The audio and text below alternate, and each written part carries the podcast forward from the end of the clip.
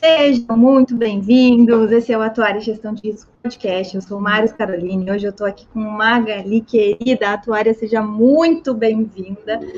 A falar hoje sobre premissas atuariais. A gente pegou um pouco de trânsito, né? Fiquei brincando com a Magali que eu peguei um pouco de trânsito. Estava no final da diretoria do IBA. A gente tinha deliberações importantes. A demanda de atrasar durante uma hora foi minha. E aí eu peço a compreensão de todo mundo. Aproveitando que eu estou falando sobre diretoria do IBA, as eleições estão abertas, inscrições para a diretoria estão abertas, então eu vou botar aqui no chat o link da matéria sobre as eleições. E nessa matéria deve ter todas as informações, edital, datas e tudo mais, e a gente convida os atuários façam parte, porque afinal o IBA somos nós.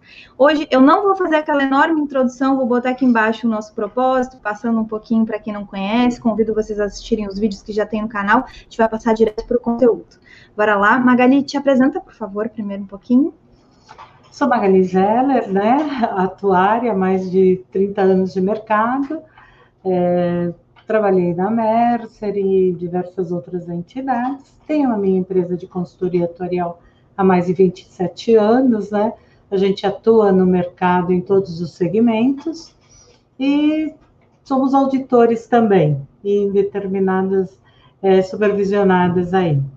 É, o nosso tema, né, premissa atuarial, depois da mega aula que foi dada pela professora Cristiane Correia, que é atuária e tem até um livro escrito, né?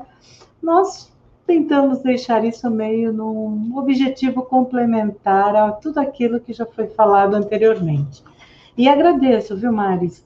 Realmente seu canal está sendo um sucesso. É, acho que nunca teve tanto aprendizado atuarial no mercado.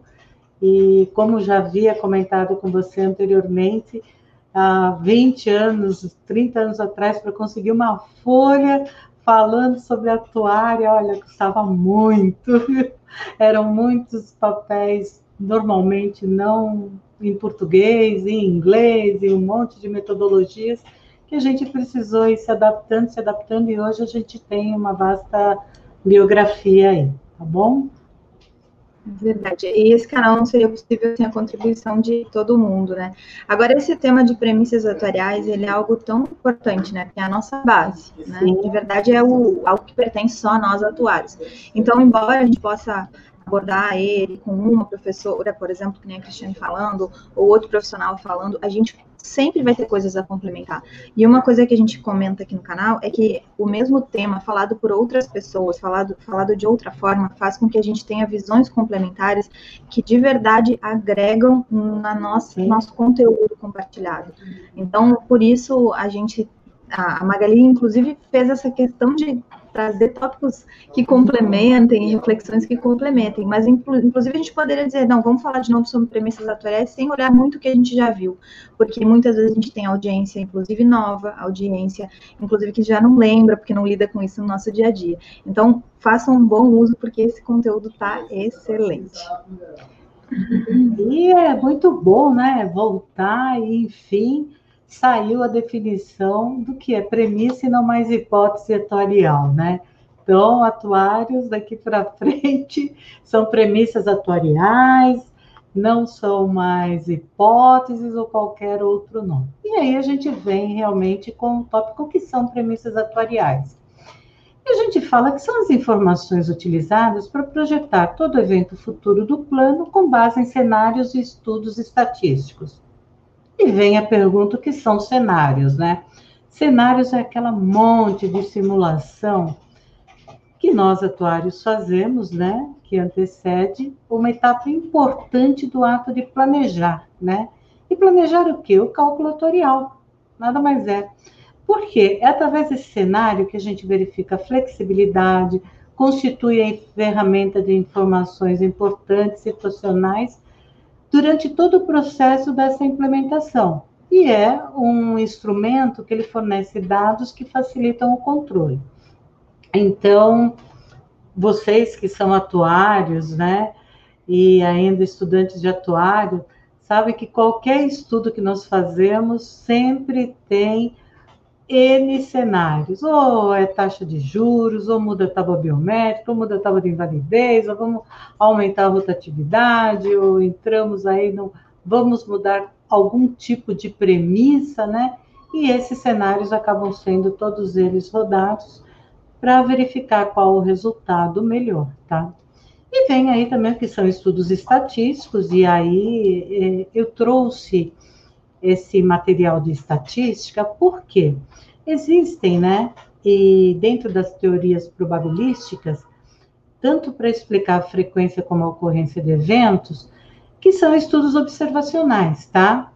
Eles podem ser observacionais ou experimentos para modelar a aleatoriedade e a incerteza de forma a estimar ou possibilitar a previsão de fenômenos futuros, caso a caso. Então, tem casos que você utiliza a estatística passada para projetar o futuro. E tem casos que você utiliza todo o futuro, traz o valor presente para que você consiga projetar aquele exato instante. Né? Então, depende do que você vai estar estudando. E um deles, você não altera, em hipótese nenhuma, na base estatística, aquilo que você está analisando. Agora, quando você faz o experimento, você pode colocar ali alguns itens de ajustes naquilo que você foi analisado, no que era aquela tua base, tá? E aí a gente vem, e como se aplicam essas premissas atuariais? A gente traz um pouco de história, que é o que tem no Wikipedia lá, né? A ciência atuarial é a ciência das técnicas específicas de análise de riscos e expectativas principalmente na administração de seguros e fundos de pensão. Essa ciência aplica conhecimentos específicos das matemáticas, porque são todas elas, estatística e financeira. É, hoje em dia, quando a gente fala seguros, né, há muito tempo atrás, lá na SUSEP, o mercado de saúde ele estava justamente embaixo desse item. Né? Hoje em dia, a saúde está fora, mas nós deixamos conforme está o conceito da, do Wikipedia lá, mas deveríamos ter agora, né, seguros, fundos de pensão e saúde. Um pouco da história. A gente sabe, está cansado de saber como é que nasceu né, o atuário. Nós éramos aquela pessoa que ficava lá anotando quem morria, quando não morria. Para quê? Para exatamente saber qual era a importância de dinheiro necessário a ser cobrado de todo esse grupo de pessoas, e desde que não houvesse prejuízo à coroa, né? Uma coisa bem antiga. E os maiores, melhores matemáticos da época que faziam toda essa conta de estudar a mortalidade da população. Né? E só foi quando entrou a, o cálculo de probabilidade de Pascal, no final da primeira metade do século XIX, na Inglaterra, que aí começaram-se a melhorar esses cálculos ah, atuariais, que são essas tábuas que nós conhecemos hoje em dia. Bom, e para que serve, né? As premissas atuariais são utilizadas para elaborar o famoso cálculo atuarial. Para quem não é atuário, nós já falamos tanto de atuário, né? Que... E o que é cálculo atuarial? Como são feitas as contas que determina o volume de recursos necessários para garantir os benefícios dos participantes, beneficiários e segurados. É, como ponto principal para qualquer cálculo atuarial é o cadastro. Independe. Se o seu cadastro não estiver validado, auditado, correto, você tem desvio no seu cálculo atuarial. O segundo ponto é a escrita do próprio regulamento, o que está sendo prometido, qual é o tipo de custeio que está sendo feito, qual é o tipo de reserva, se é um produto de benefício definido, contribuição definida, se ele é uma mescla de todos. É muito importante que isso esteja claro dentro do regulamento. A cobertura, que cada um vai ter, se tem variável interna ou interna, Existe ainda em alguns planos antigos a variável do INSS, que ele atua diretamente em cima do salário real de participação do beneficiário. Tem planos ainda, é, viu, Maris, que o benefício do INSS, você apresenta o, o seu oleretezinho lá, né, da Previdência Social, lá na entidade, a entidade tira o valor e aí ela acredita. Então, se o benefício do INSS ele não cresce na mesma proporção que o benefício da patrocinadora, o que acontece? Você acaba tendo uma redução do seu benefício ou o inverso, né? Isso também gera diversas demandas judiciais aí para o processo. A forma de custeio que, que o teu plano está sendo feito, tanto do custeio como prêmio, eu até iria utilizar o termo contraprestação pecuniária, né? Que quem é da área de saúde conhece um pouquinho aí, mas achei melhor não colocar. Vamos deixar aí dentro de custeio e prêmios. E as premissas. Tudo isso é jogado dentro de um bolo e são todas essas variáveis que influenciam os cálculos, tá? Portanto, as premissas atuariais têm relação direta com o resultado, sendo ele para apuração da reserva e custeio do plano com o objetivo de manter o plano em equilíbrio, apresentando cenários de curto e de longo prazo com as regras do regulamento do plano em contexto. E aí, Mari, você viu quanta coisa nós temos que fazer quando do cálculo atuarial? É, essa parte de pensar no cálculo atuarial, a gente atribui ao atuário, mas a gente enxerga quanto o atuário tem que estar em contato com outras áreas para ter de fato uh, no cálculo atuarial algo que vai ser implementado. Então, quando a gente pega ali o regulamento, né, a gente vai estar em contato com o jurídico também para validar as coisas que precisam estar no regulamento. A gente vai estar em contato na hora da forma do prêmio, do custeio e tudo mais, com o entendimento devido na área de marketing, na área de subscrição, na área de vendas.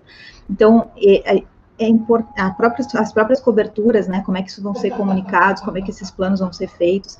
Então, é, a gente olha para o nosso fundamento do cálculo atuarial, mas a gente aqui também acaba conseguindo enxergar já a interface da necessidade do atuário ter essa interdisciplinariedade e é, multifacetada, né, com outras profissões, incluindo no auxílio aí do, do, do, do, cálculo atuarial, não de fazer o cálculo, mas sim da gente da modelagem. É, implementar, né, a modelagem, muito bom. Sim, você sabe que mudou muito, né, desde a época do, do primeiro plano de fechada que nós tínhamos e a própria divulgação para os participantes, né.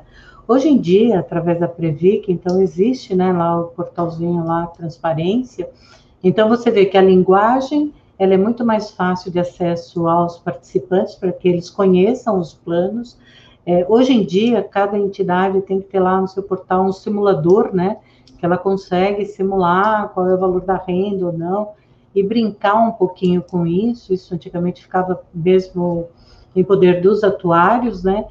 E, e a própria normativa de transparência e a preocupação exatamente da Previc com o risco dessas entidades e dessas patrocinadoras, tá? Bom, mas vamos um pouquinho mais para frente e o que, que a gente tentou fazer aqui, né?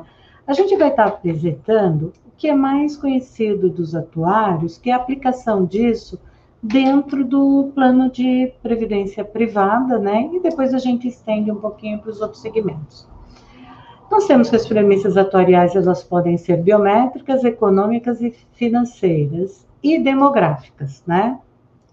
O que são? Pode dar mais um pulinho aí. Esse, esse, essa engrenagem aí já deixa bem claro a, nosso comentário de agora a pouco, né? Essa necessidade de estar em contato aí com todas as outras formações. Todas as E aí temos lá o que a premissa biométrica ela analisa, né? Que são exatamente as tábuas de probabilidade por idade, por sexo, ou somente idade, utilizadas para projeção da longevidade, né? Então, quem é do tempo antigo lá, lembra da, da, de algumas tábuas atuariais aí que nós, nós morríamos muito cedo, né? Agora não, agora nós já estamos aí passando quase os 101 anos, né? Então, sorte de quem tinha lá CSO 58 e algumas outras aí. Bom, E as premissas econômicas financeiras, essas são índices e cenários econômicos que visam avaliar a rentabilidade do investimento. Por que isso? Tudo que você calculou, ele é aplicado. E ele tem que ser aplicado dentro, não adianta você colocar no seu plano de custeio que você vai ter uma rentabilidade de 10%, sendo que hoje nós não estamos conseguindo nem os 3%, e olhe lá, né? E as premissas demográficas não econômicas, que é justamente nós podemos melhorar um pouquinho esse cálculo, que ele vai desde a rotatividade, como a implementação de cônjuge, não cônjuge, filhos, para melhoria do processo, tá bom?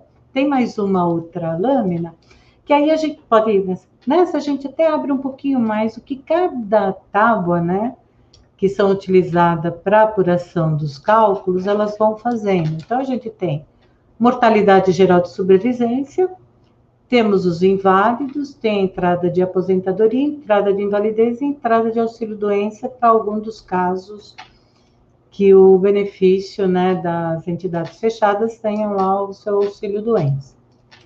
É, eu acho que não há necessidade da gente ler ponto a ponto isso, porque ela nada mais é do que trazer né, o valor atual dos benefícios futuros, cujo evento gerador é um desses itens, ou é de mortalidade geral, ou é de mortalidade de inválido, ou é entrada de aposentadoria, invalidez ou auxílio-doença. A próxima, ela fala sobre as hipóteses, né? Econômicas e financeiras que precisam ser incluídos. Por quê? Quando nós pensamos num plano de previdência, ele é um plano de longo prazo, né? Você não pode simplesmente fazer um, um cálculo estanque. Então, você precisa sempre calcular o crescimento salarial, o fator de capacidade dessa pessoa é, estar recebendo o seu benefício lá na época, e ele podendo ser estendido para o valor total que você vai estar comprando esse seu benefício e a própria taxa de juros, né? Temos depois a planilha que fala sobre a rotatividade, né? Por quê? Quando há o cancelamento do plano, há necessidade dessas pessoas que não estarão lá recebendo o seu benefício na íntegra, como você havia feito o cálculo inicialmente para implantar esse benefício dentro da sua patrocinadora. E ainda existem outras, desde que justificada pelo atuário do plano. Então, vamos supor que o teu plano vai ter um PDV, né? Você pode estar tá incluindo mais uma premissa como PDV. E aí, para frente, desde que justificado. E por se tratar justamente de contratos de longo prazo, as entidades de previdência complementar estão expostas a diversos riscos. E as premissas atuariais, elas se configuram como um importante instrumento. Por quê? O custo planejado do plano não pode ser suficiente para saldar os compromissos assumidos, resultando em risco de insolvência e economia. É, eu acho que e partindo desta preocupação e diante de toda a incerteza de tais informações, há a necessidade do planejamento de longo prazo, né? Apesar de nós não sermos mutualistas, mas vocês sabem muito bem que apresentamos aí o nosso fluxo de 35 anos para ver se realmente o que está sendo arrecadado será suficiente para honrar os benefícios assumidos naquele exato período. E nós temos o seguinte também, né? É, que as duas primeiras elas impactam diretamente o valor do benefício e a outra ela impacta o valor do custo. Ou seja, o valor atual dos benefícios futuros menos o valor atual das contribuições futuras, ele precisa ser equivalente ao valor da sua reserva matemática naquele dado instante.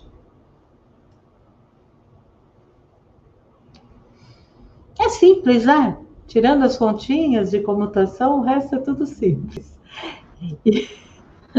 Parece simples, né? É, mas isso eu acho que todos, né, quando começam a fazer o curso de ciências atuariais e quando tem a primeira matéria mesmo, né, que é matemática atuarial ali no sangue. Hoje em dia eu não sei se nas faculdades é, ainda se ensina comutação ou se está por somatório, né? Na minha época era comutação, gente. Pauleira, viu? Na sua época já era comutação, Marisão? Sim, sim, eu já aprendi tudo na computação e mesmo dando aula ainda, né? Agora são 10 anos já dando aula, quando a gente tem que a gente tem que ensinar a computação, porque é, todos os planos ainda têm cálculos, né? Então, imagina um atuário, embora ele possa implementar cálculos através de programação e tudo mais, e através de probabilidade, ele acaba tendo que aprender as duas coisas. Porque se ele vai trabalhar, de fato, num fundo de pensão e tem que revisar cálculos que utilizam computação, ele tem que ser a validar, né? A, a, a, a validar, a revisar, calcular, fazer to, tudo, né? Agora, uh, a gente tem reparado assim a movimentação internacional da tendência da gente utilizar realmente probabilidade e tal, e aí a gente acaba às vezes vendo algumas deficiências, né, de atuários que estão formando e que não conhecem profundamente a comutação, Sim. principalmente quando vem de fora, é, né? É, é muito difícil mesmo, viu? É, tanto o entendimento como você elaborar o processo, né? Hoje em dia já tem muito, a maioria das entidades tem os seus programas né, próprios, então quando você é, contrata já o, o, atuário, mesmo que ele seja é, trainee, depois sênior, você acaba sempre é, calculando né, em cima daquele programa que já está lá intitulado. Só quando é feito ou alguma alteração do sistema, ou que a entidade vai fazer uma auditoria pontual, né, que aí se volta realmente para a comutação e, a, e ao questionamento do se está certo ou errado, né? Mas ainda, como um comentário adicional, né, é, o mesmo cálculo feito em diversos locais, nós teremos diversos resultados. Muitos próximos, né? Mas nunca, é, não existe um lugar que você consiga fazer o cálculo e esse cálculo de 100% igual ao do outro cálculo que foi feito por outro atuário, né? É, isso já variando desde a quantidade de casas decimais e até premissas que são colocadas um pouquinho adicionais subjacentes àquela que está apresentada, né? Mas, enfim, tudo isso, por isso tem-se a materialidade e tem também-se o percentual de aceitação da diferença de uma provisão ou outra, né? Então, é por isso que é muito bom. Mas no, no final dessa apresentação, vocês vão ver que a Previc, através de algumas normativas e através do teste de aderência dessas premissas, né, que é elaborado por uma por normalmente o atuário que não é o atuário da fundação, ele acaba dando um conforto maior, né, àquilo que está sendo apurado hoje para os fundos de pensão. Bom, o cálculo da reserva, né, a gente já tinha passado anteriormente, ele é realmente o valor atual dos benefícios futuros e o menos o valor atual das contribuições futuras, e isso representa o volume de reserva matemática que o plano deve possuir hoje. Hoje, quando a gente fala hoje, é a data efetiva da análise do cálculo, para cumprir seus compromissos frente a presentes e futuro com os participantes acessíveis considerando que ainda receberá as contribuições e os rendimentos dos investimentos, tá? Atuarialmente, de acordo de acordo com o cadastro das premissas, é estimado o valor do plano, ou é estimado o valor que o plano precisa ter hoje, para pagar os benefícios de aposentadorias e pensão ao longo do tempo, sem contar os rendimentos que ainda receberá para, pelas regras do regulamento. Como também né, pelo cálculo naquela database, você consegue definir o plano de custeio para você conseguir honrar todos esses, todos esses compromissos, tá?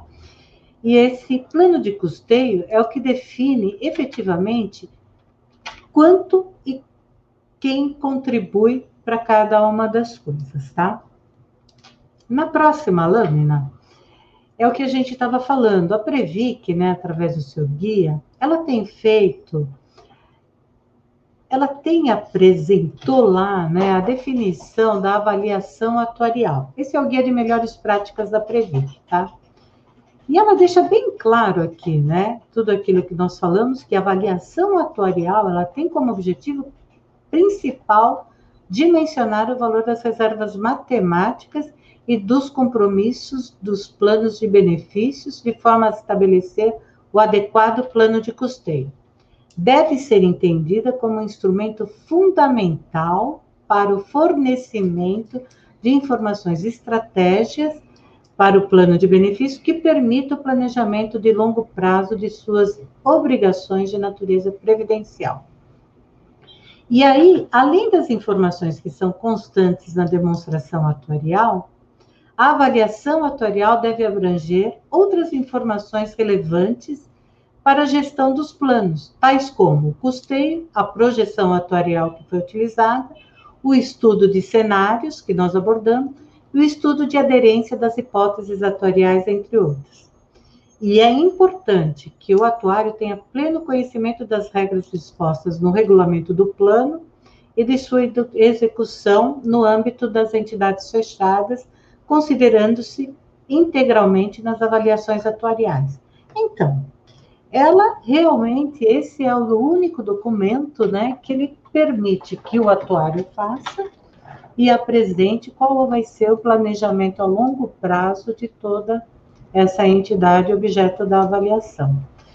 No próximo slide, ainda tratando sobre as melhores práticas né, da Previc, a Previc ela vem buscando quantificar o nível de exposição de risco né, das entidades. É, e isso continua, tá? Esse já iniciou-se esse processo e a Previc vem melhorando a cada dia essa forma de análise de gerenciamento. E dentre esses riscos estão basicamente presentes nos planos de benefício definido e de contribuição variável.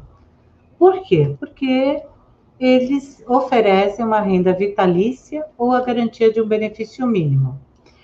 É, e se você ele não tiver bem dimensionado e as premissas dentro daquilo que é o cenário da época, e a própria Cristiane colocou, qualquer alteração que você coloca, você passa um plano de solvente para insolvente, né? Qualquer variação.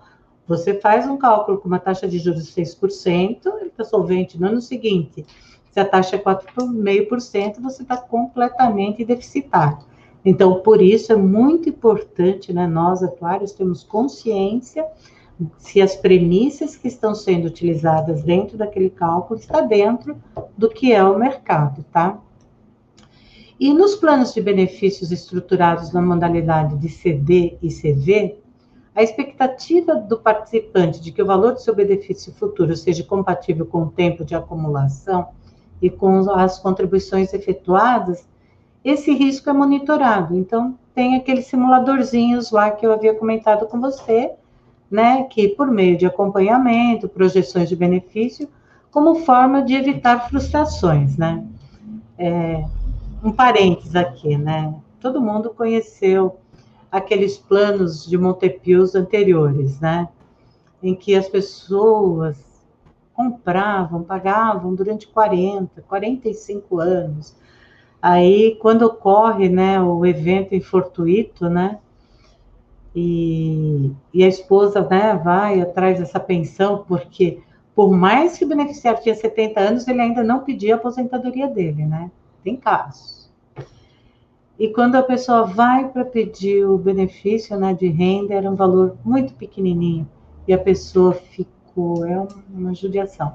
Ainda bem que chegou, né, muita coisa mudou, não existe mais esses Montepios, mas você tinha uma expectativa, né? Isso também é uma outra coisa que se as pessoas não pensam também muito bem. Se você paga um real por mês para o seu plano de previdência, né? Durante um ano, você contribuiu com 12 reais. Você ficou 30 anos contribuindo. Qual é o valor do seu benefício? Ele é muito pequeno, né? Então não dá para você querer chegar lá depois de 30 anos de contribuição e achar que você vai ser vai ter o benefício que você necessita na época, né? Por isso é muito importante. Quando você vai fazer o programa do seu plano de aposentadoria, de uma renda futura, que você coloque qual é a efetiva expectativa de benefício que você quer lá na frente. Eu gostaria de me aposentar com 100 mil reais, e você mais? Mais, né? Para se aposentar nessa idade que eu estou agora, eu praticamente teria que aportar, né? Considerando a minha expectativa de vida aí até os 80 anos, faça a conta aí, né?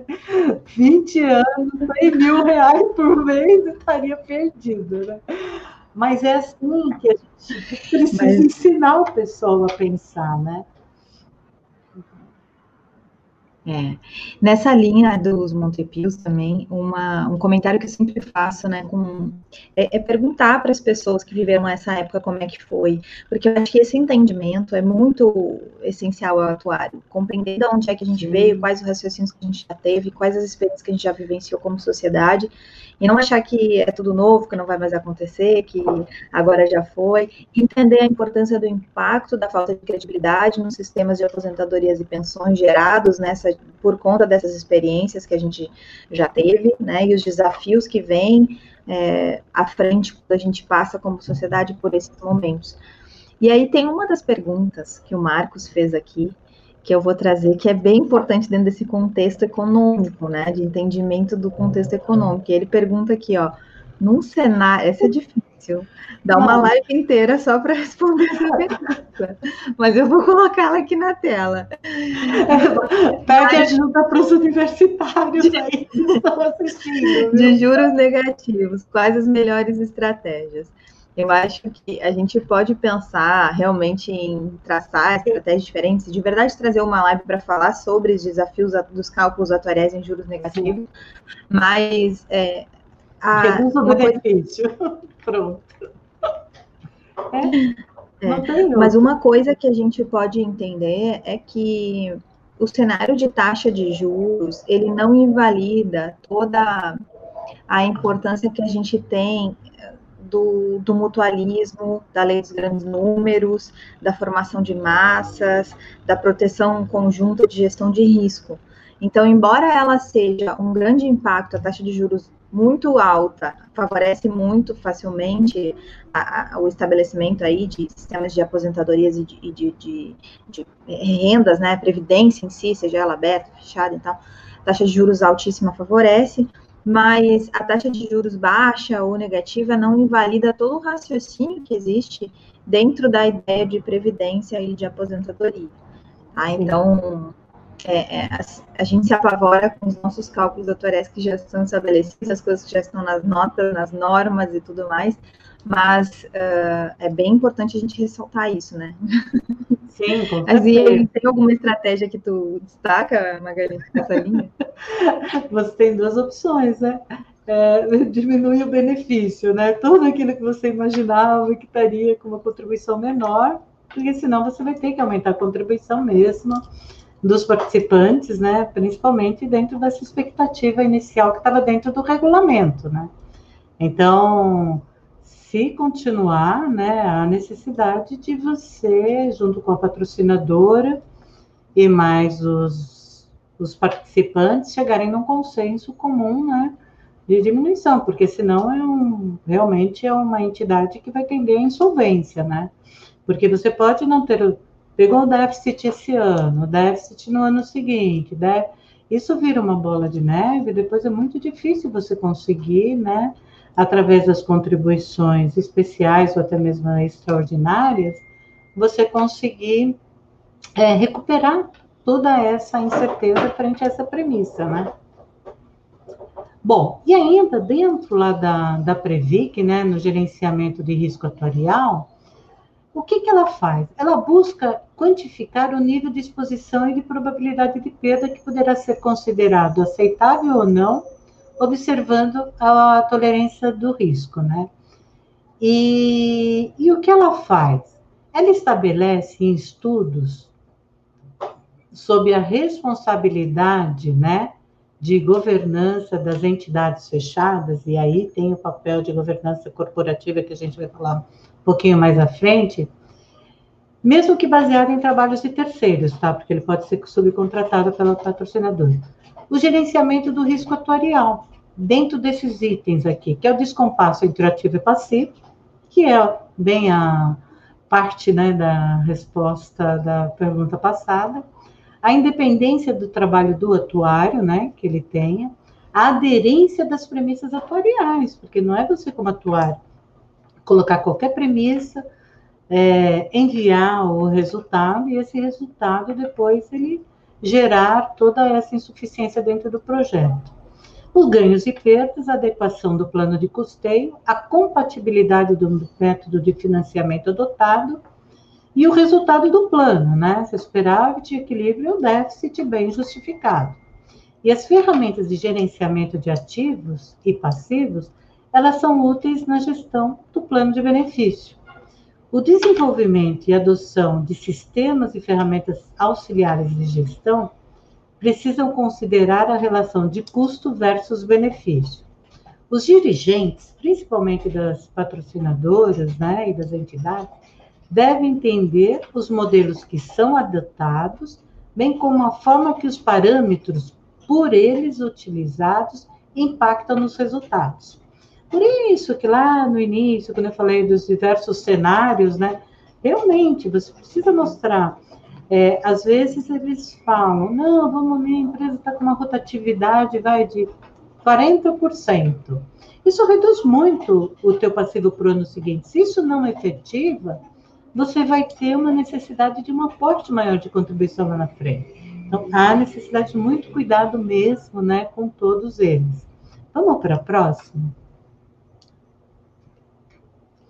E aí tem alguns modelos né, desenvolvidos da mensuração de risco, ter como base a realização das simulações e avaliações ao longo do período, o chamado ALM ou TAP, né?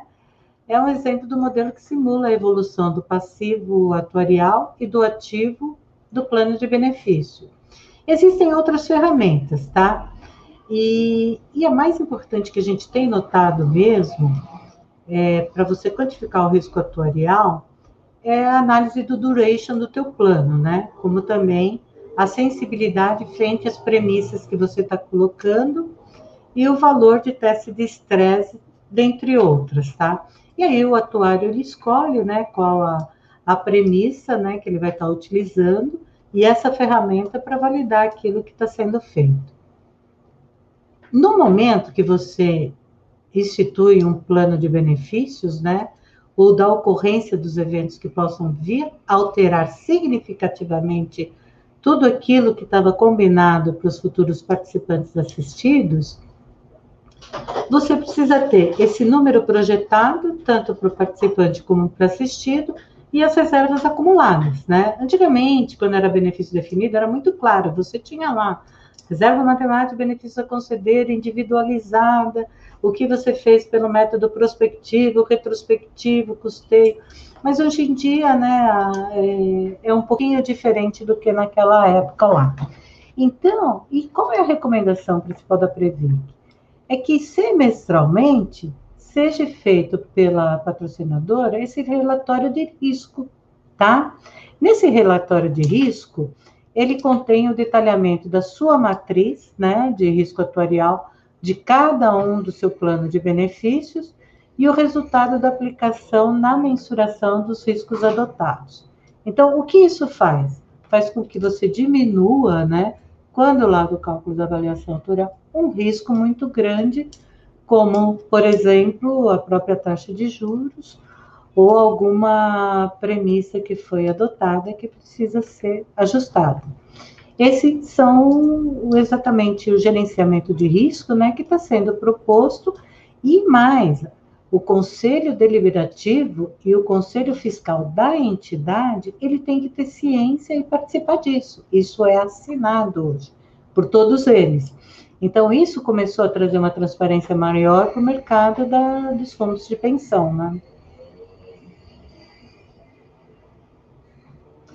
Viemos aqui para a parte de governança, né? Eu acho que depois cada um. E, e é dentro desse processo de avaliação atuarial que os membros da diretoria executiva e dos conselhos precisam cumprir seus papéis. Não é o atuário fazer e depois falar, poxa vida, né? Fez, E agora? Né?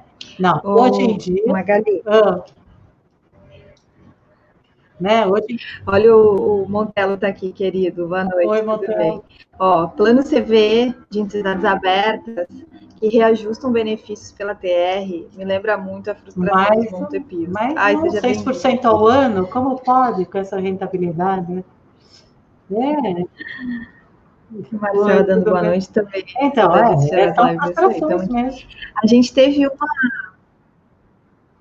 A gente teve uma live com o Robson da Previc, Robson Aguiar, falando sobre governança, que eu super indico. Que ele trouxe até esse aspecto que a Ma- a Magali eh, vai trazer, assim, mas ele, ele na realidade trouxe outros, tá? Porque esse, esse daqui já são voltados para algo que é um- um- uma referência aí que a gente tem, que é o guia de boas práticas da Previc. Mas a gente acabou nessa live vendo o fundamento também de governança, e por isso que eu indico que vocês vão lá. Porque esse conceito de onde é que vem, quais foram as primeiras definições, é, se eu vou definir mais academicamente, se eu vou definir aplicando em qualquer tipo de empresa, como é que eu vou fazer essa definição aplicando em entidade fechada. Então tá assim, ó, um beabá de como ver governança em entidade fechada de previdência complementar. Super indico aí para você voltar nessa live.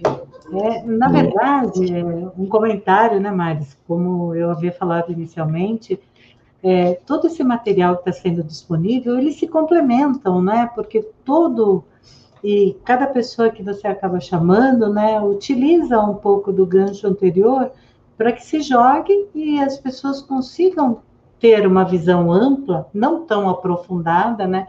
Porque para cada item desse, a gente sabe, como atuário, que existe um aprofundamento muito maior. É, quando a Cristiane falou né, da edição do livro dela de premissas, eu concordo, até hoje você acha premissa, hipótese atorial, pressuposto, você pega lá primeiro é, CTA nosso mesmo do IBA, né, ele está com hipóteses atoriais e diversas hipóteses, então existe uma mudança e muita coisa disponibilizada na internet, mas você não tinha nada agrupadinho, então o livro dela ajudou e muito todo mundo para que tirasse esse paradigma, né, você conseguisse entender cada ponto da premissa atorial aonde ele impacta. Porque é, a nossa matéria é muito básica, né? Porque tudo a gente leva a valor futuro e traz a valor presente, valor futuro e traz a valor presente. E tem que estar solvente nessa data que a gente está fazendo o cálculo. Caso contrário, você precisa implementar recursos para que isso aconteça. Podemos ir para a próxima? Pois aí, esse daí é uma leitura, pessoal. E aí vem novamente, né? A gente fala. E o envolvimento, né? Que é aquilo que eu comentei inicialmente. Dentro desse trabalho de governança, essa própria facilidade do próprio participante, tanto o ativo como assistido, dessa, desse clareamento de nomenclatura, dele saber o que ele tem no seu regulamento, porque ele contribui, quando que ele vai receber o benefício, qual é o benefício que ele recebe, como ele faz. Então, tudo isso muito transparente dentro do próprio site da entidade. Então, se o teu participante quer saber como foi a sua demonstração de resultado da entidade, ele vai lá, ele vê a DA do ano passado, vê os problemas que teve, né? E, e ele consegue ver o que foi justificado frente à Previc junto a essa avaliação e o seu resultado total, né?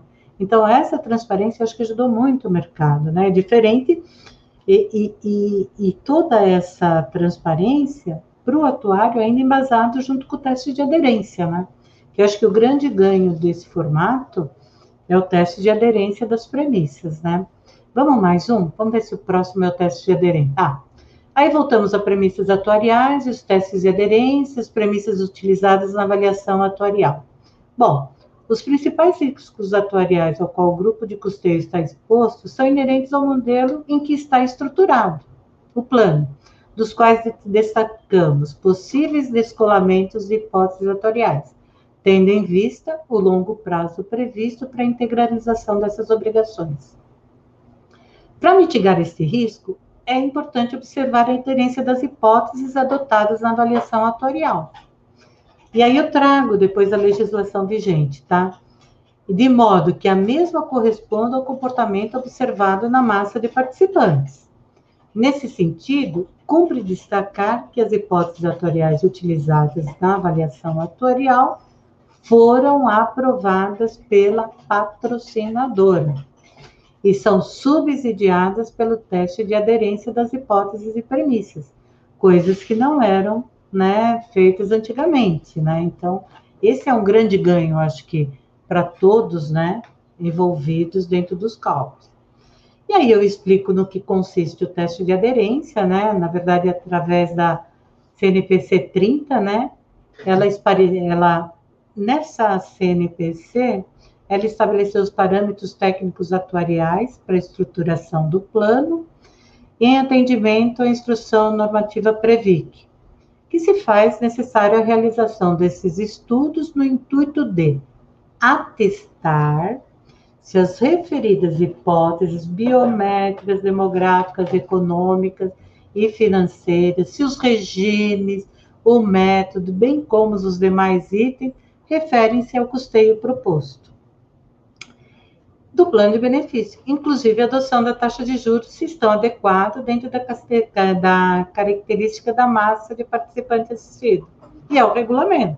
Então, o que, que ele fez? Você tem o regulamento, você não tem o atuário, foi lá, fez a avaliação atuarial, validou com o conselho, validou com todo mundo, esse é o seu fechamento do ano.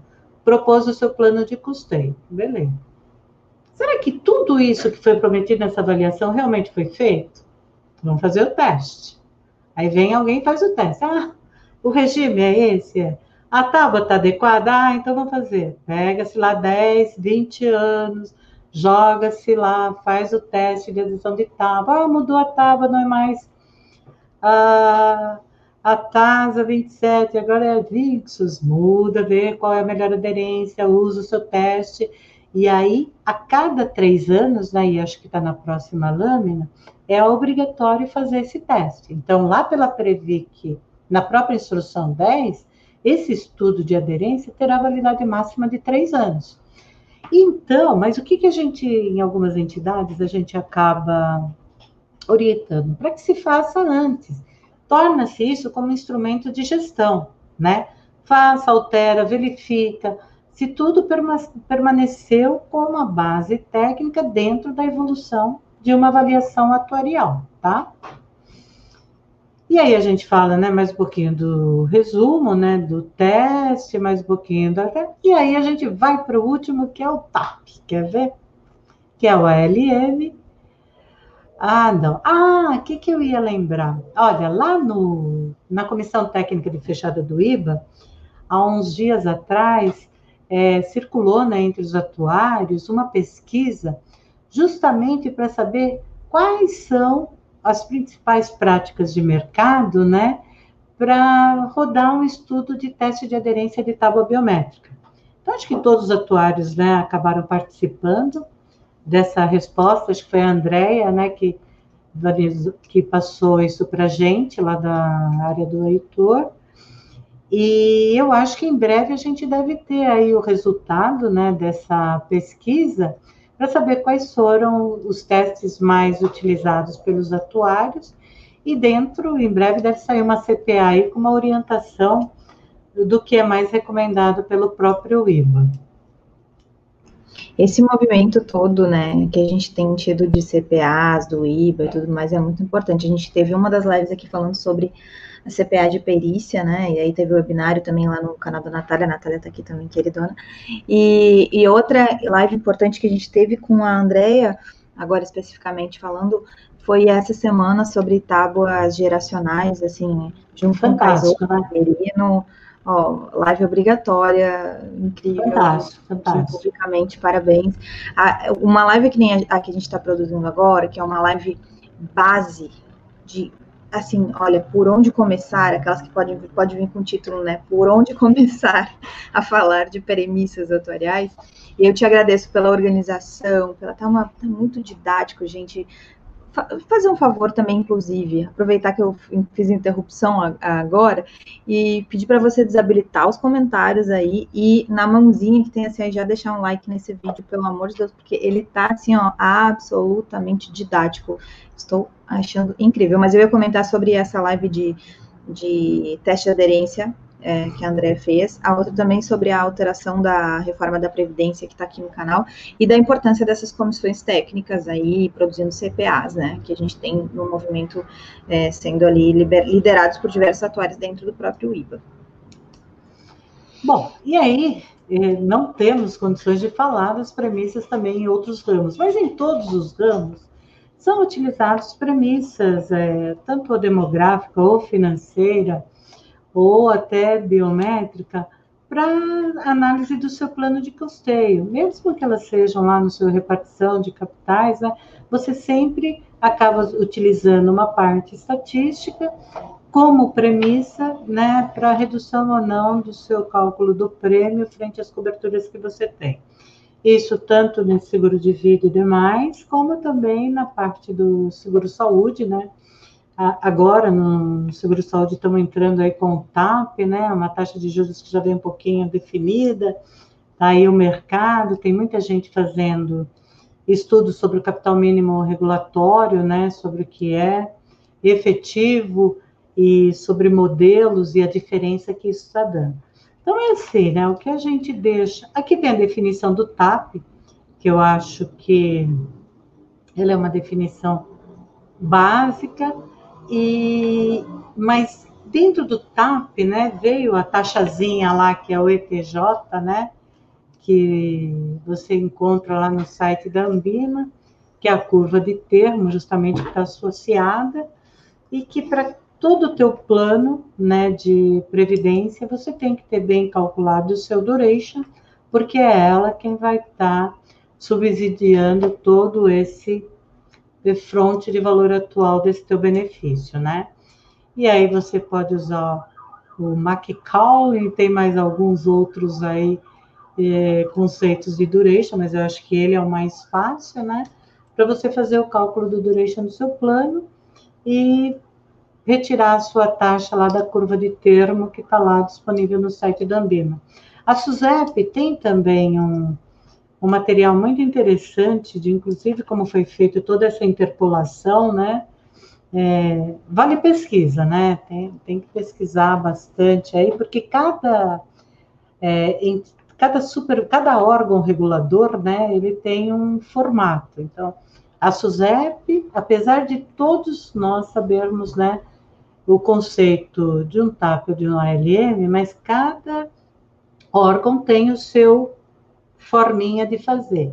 E a mesma coisa para os ramos, nem todos os ramos se aplicam da mesma forma um teste de adequação de passivo ou mesmo o ALM, né? Então, cabe ao atuário realmente verificar dentro do ramo que ele está lá estudando, para que ele faça esse cálculo adequado verifique se a entidade para aquele determinado ramo, para aquela cobertura, ela está solvente ou não. É isso. E tá aí. Muito bom, gente. Vocês ficaram com alguma dúvida, por favor, coloquem nos comentários. Essa foi uma live extremamente importante com a base inicial, inicial e o início é tudo, sabe? De verdade, base e início é tudo. Eu, tenho isso assim como mote para a gente começar a falar sobre a tua área e eu te agradeço imensamente pela disponibilidade, Magali.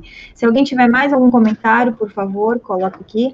Eu coloquei já no link aqui dos comentários o canal do Telegram, tá? Um dos primeiros aí. Eu vou disponibilizar esse material aqui para vocês lá no canal do Telegram. E coloquei outros links úteis que a gente está divulgando em todas as lives, as listas dos cursos de FRS, o de GLM que acabou de fechar, agora só 16 de setembro, na próxima turma. E a gente vai ter uma novidade aí, eu, Natália NASA, que daqui a pouco vem, já botei uma lista aí também. É, e, gente, é isso. Na próxima segunda-feira a gente tem o networking atuarial do meio-dia, nosso almoço atuarial. É, na quarta-feira temos o nosso rap da quarta-feira atuarial. E, Magali, suas últimas considerações que você diria, além de pensar em estudar premissas, o que, que você indicaria para um atuário que quer, e eu respondi essa pergunta hoje, para um atuário que quer trabalhar com fundo de pensão e com a parte de vida, estudar, além das premissas atuariais, o que, que é um, os outros conteúdos, assim, que ele tem que, de fato, colocar atenção mesmo durante a, a graduação? É, é, você sabe que a legislação, ela é tudo, né? A legislação vigente e conhecer um pouquinho do passado, de como tudo isso iniciou. Somente quando você fala de seguro de vida, né? A conta, ela, a princípio, ela parece muito simples, né? Ah, quantidade, cobertura, aplica tábua, temos qual é o prêmio. Mas não é assim, né? Então, o que, que eu posso indicar para cada um desses novos estudantes aí de atuário? Primeiro, se identifiquem bem com o ramo né, que vocês gostariam de trabalhar. Conheçam a legislação desse ramo, porque o importante é a legislação. Você sabe que atuário, além de matemático, ele é muito mais advogado. Ele é um advogado que consegue colocar toda essa parte de regulamento jurídico em números e que resultam todo o seu cálculo. Então, entenda aquilo que está sendo dito, o que está sendo prometido dentro da legislação. E isso vai te ajudar muito, porque não adianta você falar, ah, é a mesma coisa. Se está trabalhando com seguro de vida, você não pode querer se relacionar dizendo que são beneficiários ou participantes. Seguro de vida são segurados, né? Então, vai desde a nomenclatura básica daquele ramo que você está estudando.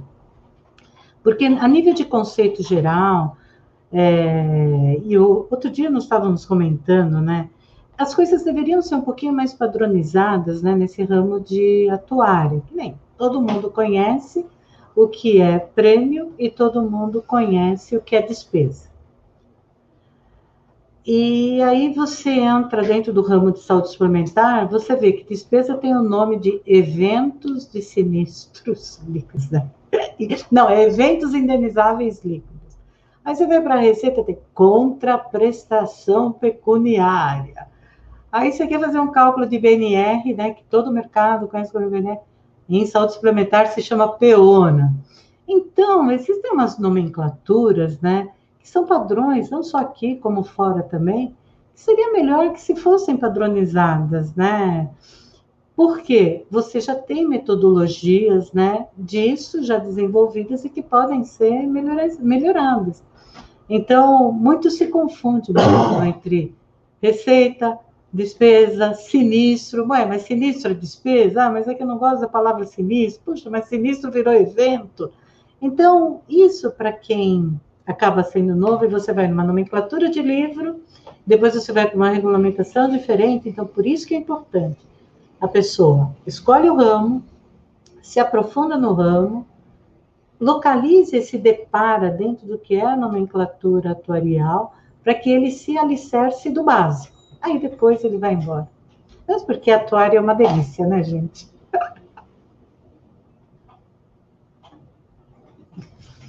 É isso mesmo, gente. Então, ó, último comentário aqui. Muito obrigado, inclusive o Marcos colocando aqui. E é isso, gente.